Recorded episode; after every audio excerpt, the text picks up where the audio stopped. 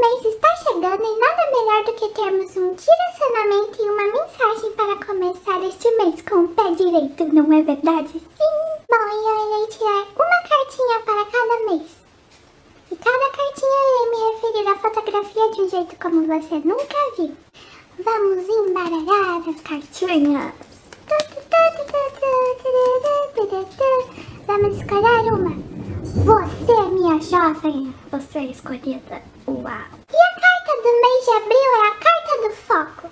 O foco é uma relação métrica de distância do objeto focado. E ela ocorre pelo movimento de afastamento ou aproximação da objetiva do plano da imagem. Portanto, defina a distância dos seus momentos felizes que passaram em uma fotografia.